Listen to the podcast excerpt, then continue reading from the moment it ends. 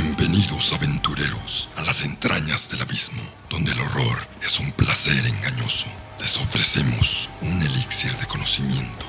y reflexión, o quizás un bálsamo para sobrellevar el ocio. Extiende tu mano y déjate guiar en las profundidades de la cueva de Grendel.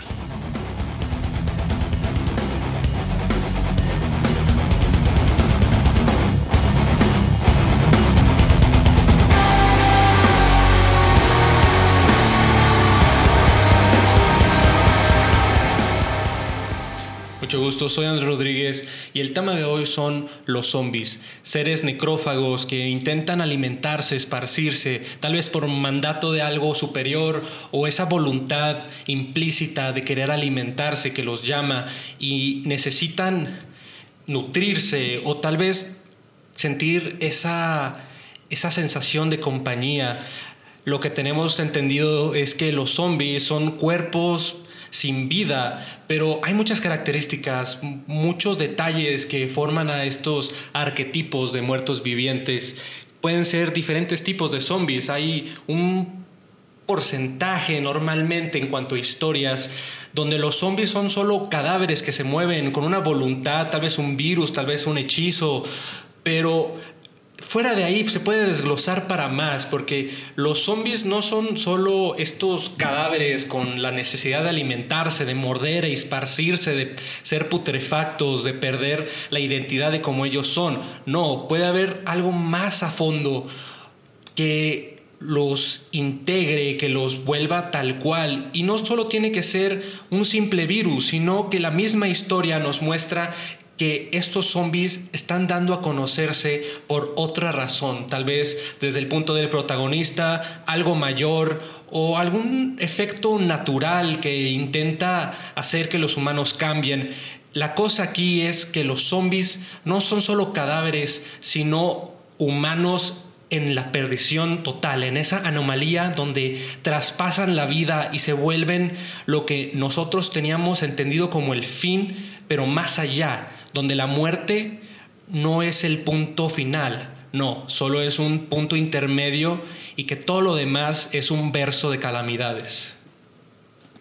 Primeramente me quiero centrar en algunas características superficiales del tipo de zombie, porque podemos tener a los muertos vivientes tal cual, este ser que se levanta de la tumba o un cadáver que despierta después de haber sido atacado, también pueden ser un muerto viviente que tiene todavía esa identidad que, alguna vez tuvo de, vivo, pero poco a poco se, da, se va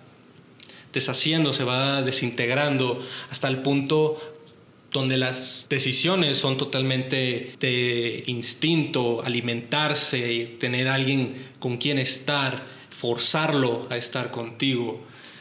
También pueden ser estos seres erráticos, llenos de rabia, que buscan eliminar, matar, que, les gusta la sensación de la sangre entre sus dientes, arrancar los pedazos de carne y sentirse nutridos por algo que les falta. Y en otro tipo de zombies que también puede tener todas estas características que acabo de decir, pero no es la idea de que están muertos, sino que están siendo controlados y que se vuelve una mente colmena a través de un rey zombie, un, jefe mayor, un líder espiritual que los está controlando tal, tal cual un ganado y que los mueve para volverse un ejército de muertos vivientes, que puede ser una idea muy copiada de historia en historia, pero tiene una reflexión muy interesante y ese tipo de cosas vamos a estar hablando en el episodio de hoy, donde el contexto de estos muertos vivientes puede ser desde muchas ideas desde un, desde un punto mitológico donde los seres humanos no tenían mente, iban atrás de cualquier cosa que se movía por la necesidad de alimentarse, eran estos muertos que, que buscaban llenarse de vida y los dioses los castigaron. O puede ser desde un punto más temprano, donde las criaturas necrófagas, estos seres caníbales que buscaban alimentarse tanto de humanos vivos como de muertos, se volvieron un mito cultural, una leyenda antes de dormir en los pueblos del viejo continente, que empezó a evolucionarse la idea a la extraña sensación de volverlos tal vez un vampiro, donde ciertas especificaciones moldearon al tipo de monstruo, donde si solo buscaba sangre era un vampiro, pero si necesitaba más carne y era más un espíritu que un cadáver, era un ghoul. Pero también estaban estos muertos tal cual que no necesitaban de nada más, solo alimentarse y algo más los estaba controlando. Y estos muertos vivientes, esta idea de no mente pero cuerpo andante, se empezó a esparcir a través del continente, del mundo, llegó a América y en lugares como Haití, con la creencia del vudú traído desde África, con el sincretismo que se empieza a generar, se genera esta idea de un control mental a través de hechizo. Posteriormente está la idea del virus y luego el parásito, tal vez una identidad demoníaca, pero este contexto del no muerto viene desde mucho, pero mucho tiempo atrás. Me gustaría empezar a hablar sobre las ramificaciones donde estos personajes, estos muertos vivientes, empezaron a hacerse como un icono cultural de, herramienta, como personajes de, terror, tanto por su aspecto físico de un ser no vivo que va a través de un grupo de desdichados protagonistas hasta estos seres que intentan como que ser una diversión de, muerte a no muerte, donde los protagonistas no tienen ninguna sensación moral de asesinar a otro ser humano porque ya no lo identifican como ser humano, tal vez por la putrefacción o porque esa sensación dentro del protagonista de matar, de, de sobrevivir a otro humano, se pierde totalmente por puro instinto de supervivencia y la silueta de un cadáver ya no significa nada para, para la sociedad, para el ser humano, para lo que sea. Y todo esto empieza en 1932 con la película The White Zombie, donde los zombies tienen un origen a base del vudú haitiano. La historia principal puede ser una historia típica de, horror del tiempo, donde el amor desencadena una, una situación terrorífica, de, persecución, de, pecado, de, de, una consecuencia por haber querido forzar algo que no es debido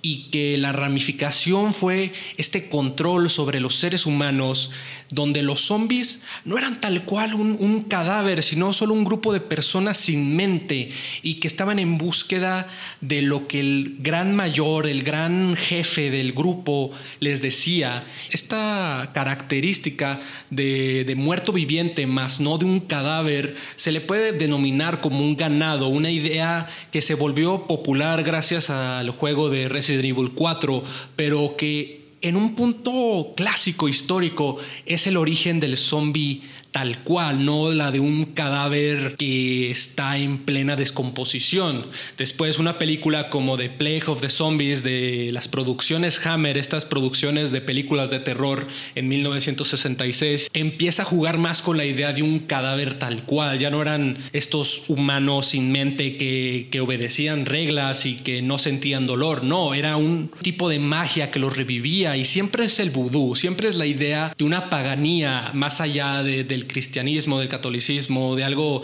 abramánico, que tal vez esa, esa noción de terror a lo desconocido, desconocido a lo folclórico, empieza entrar en la piel de la gente y que se cree que ellos pueden llegar, que el cristianismo no, no llega y que perturban esa santidad de la reencarnación, del regreso de Cristo, usando el vudú como herramienta y que los zombies pues lo resienten, se vuelven putefactos, no, no mantienen su identidad humana, pierden mente, pierden cuerpo y poco a poco necesitan alimentarse y como todo ser humano tienen esa glotonería que no se puede saciar con mucho, se necesita demasiado para saciarla.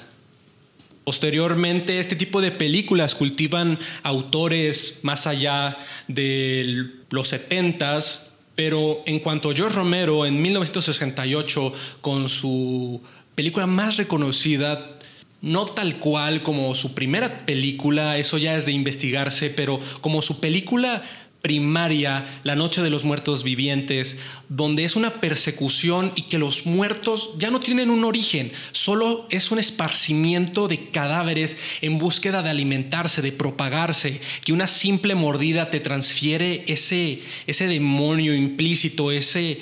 ese, ese virus que, que puede, puede ser de cualquier origen, no tenemos ni idea de, de, dónde vino, pero sabemos que es desconocido, sabemos que está haciendo daño y nosotros solo estamos viendo la superficie de ello, donde los muertos vivientes nos dividen, donde un enemigo que debería ser común hace que nos dividamos más, porque solo estamos pensando en un individualismo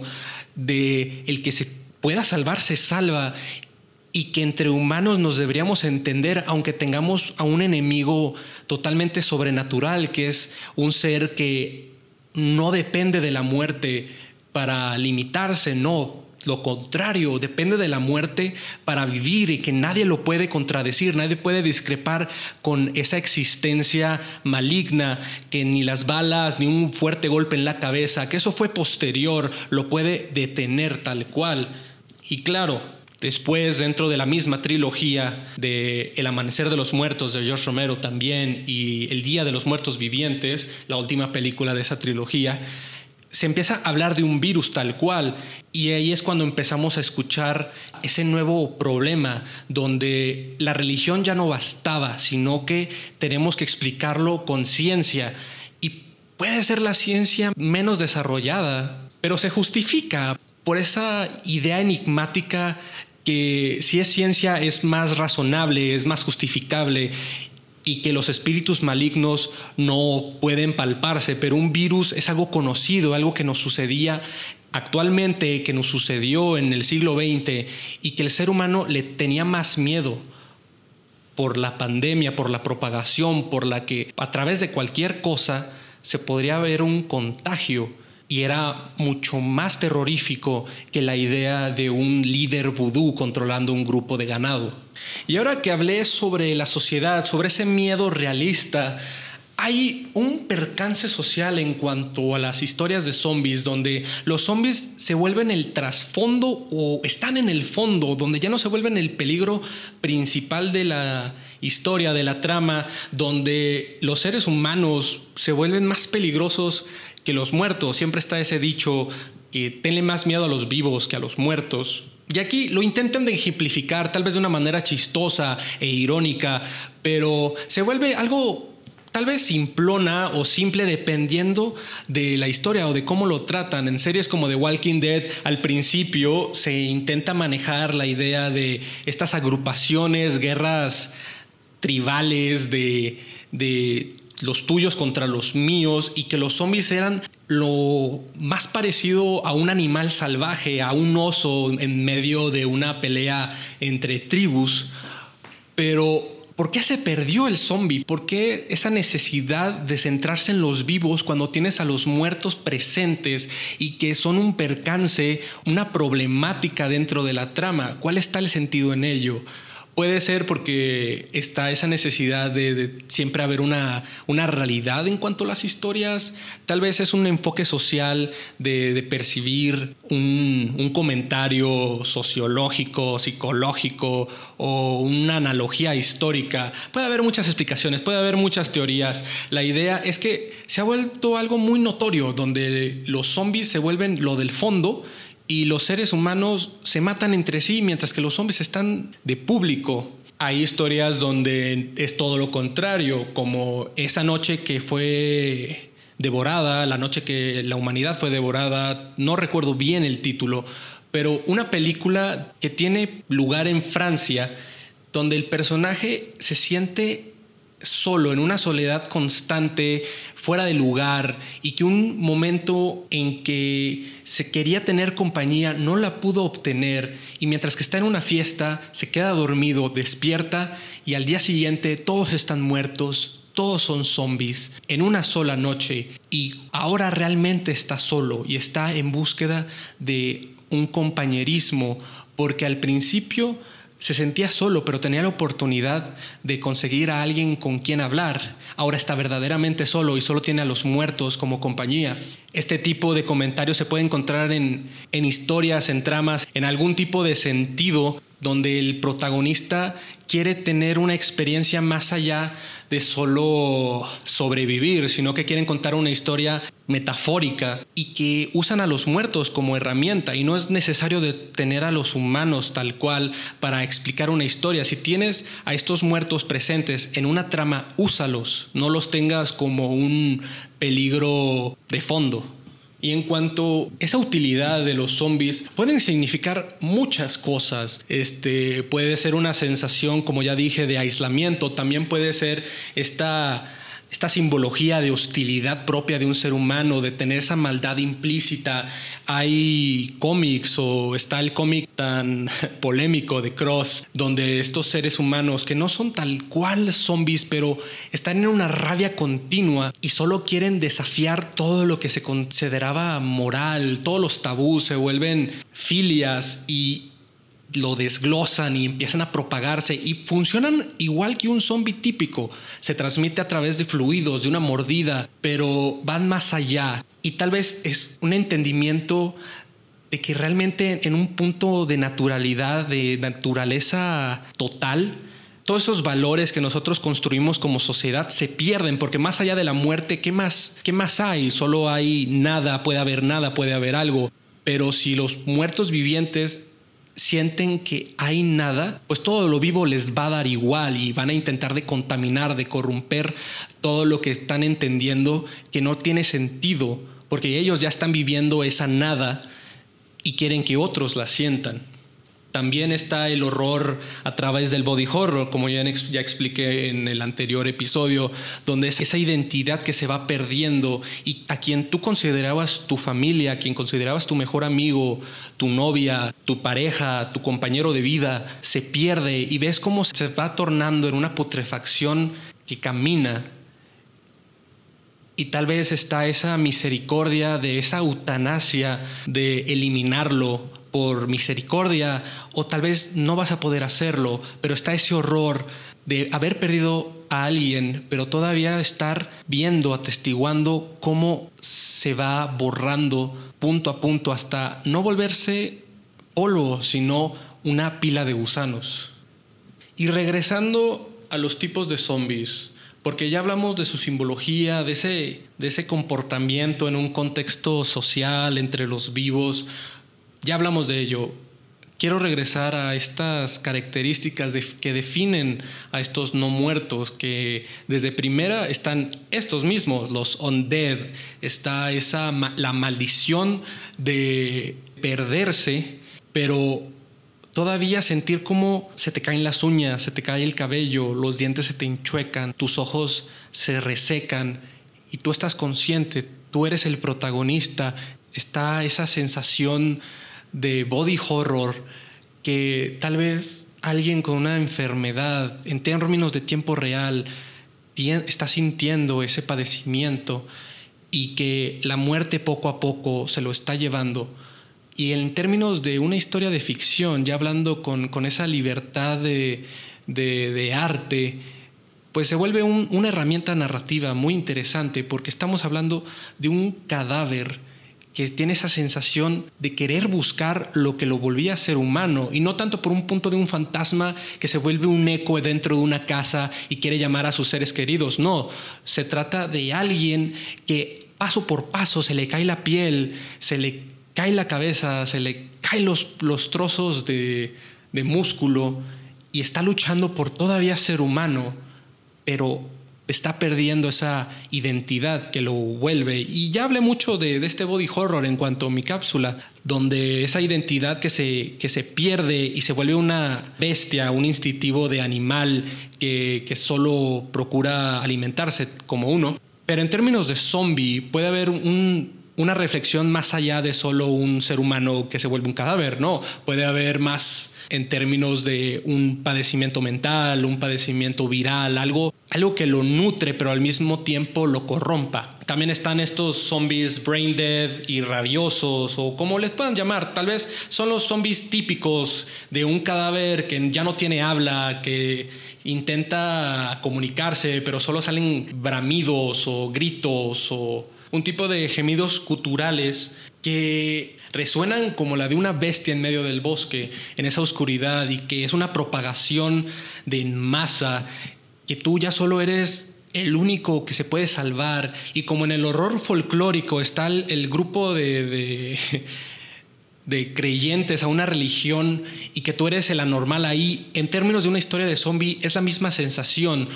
pues tú eres el único vivo y te vuelves el anormal en un mundo que ya no te pertenece, como en el libro de Soy leyenda, donde el ser humano se vuelve el monstruo y los vampiros muertos vivientes de la versión original, estoy hablando del libro, se vuelven la verdadera normalidad y ven al humano como el boogeyman, esa criatura de la oscuridad que los está cazando para regresar a una normalidad que ya no existe, porque el mundo ya no les pertenece a los humanos, les pertenece a los muertos o este nuevo tipo de humanos, que son los cadáveres vivos o los rabiosos, que son los más comunes en cuanto a una historia de zombies. En una película de Zombieland o en El Amanecer de los Muertos de, de Snyder, están estos muertos vivientes que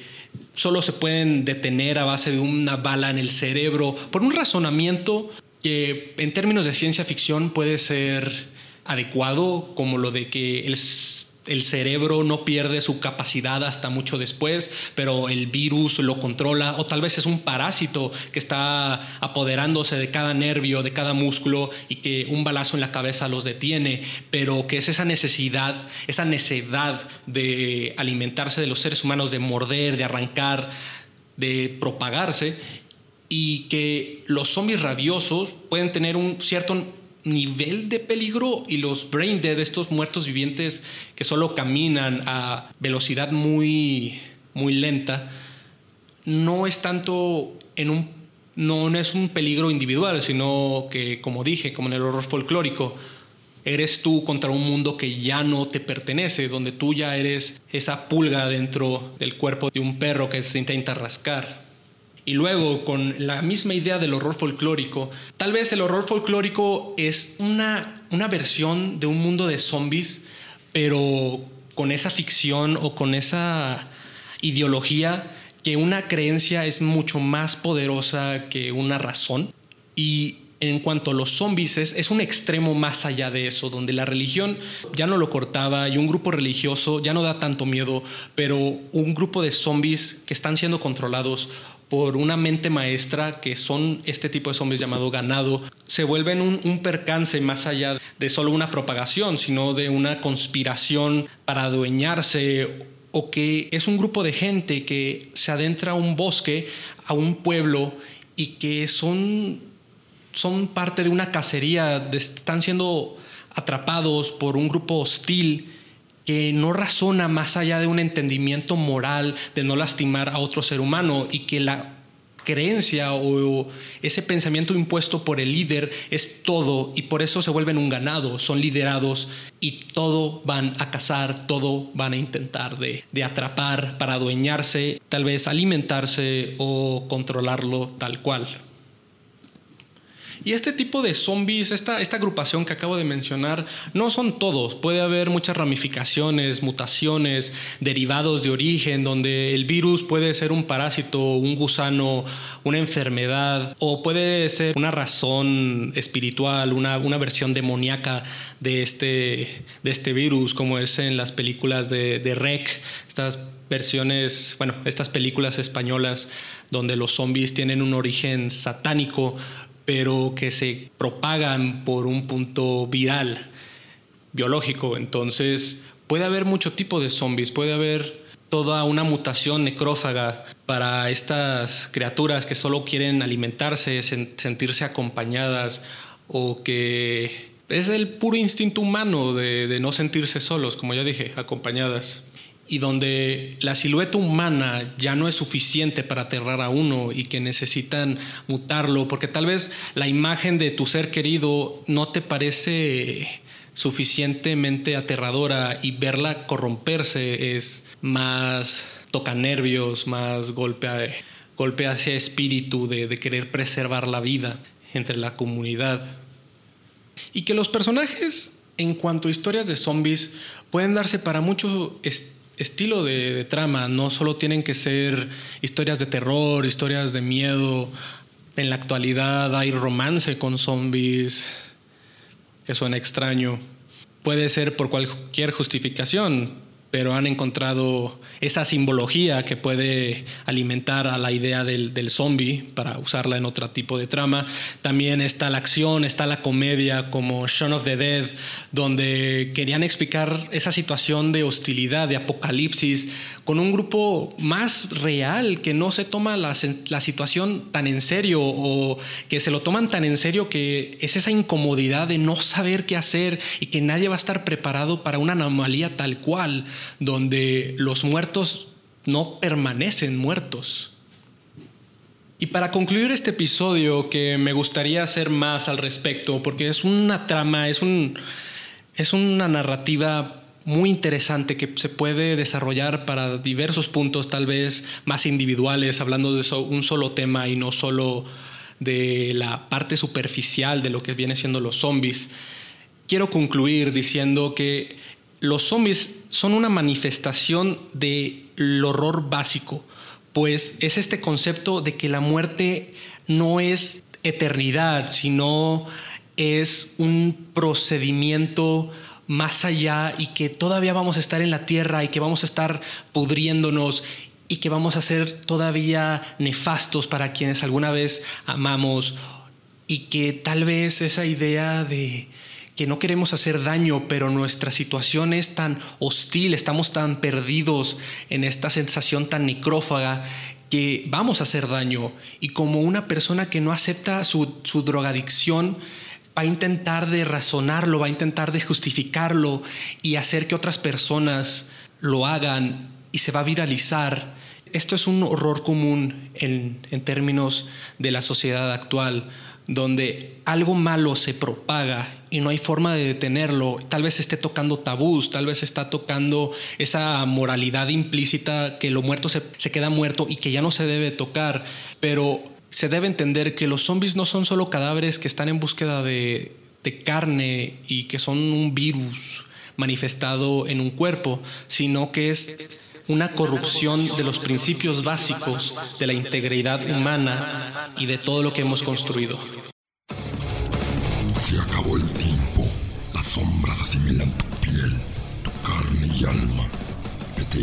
Ser consumido. Nos veremos otra vez. Ya conoces el camino.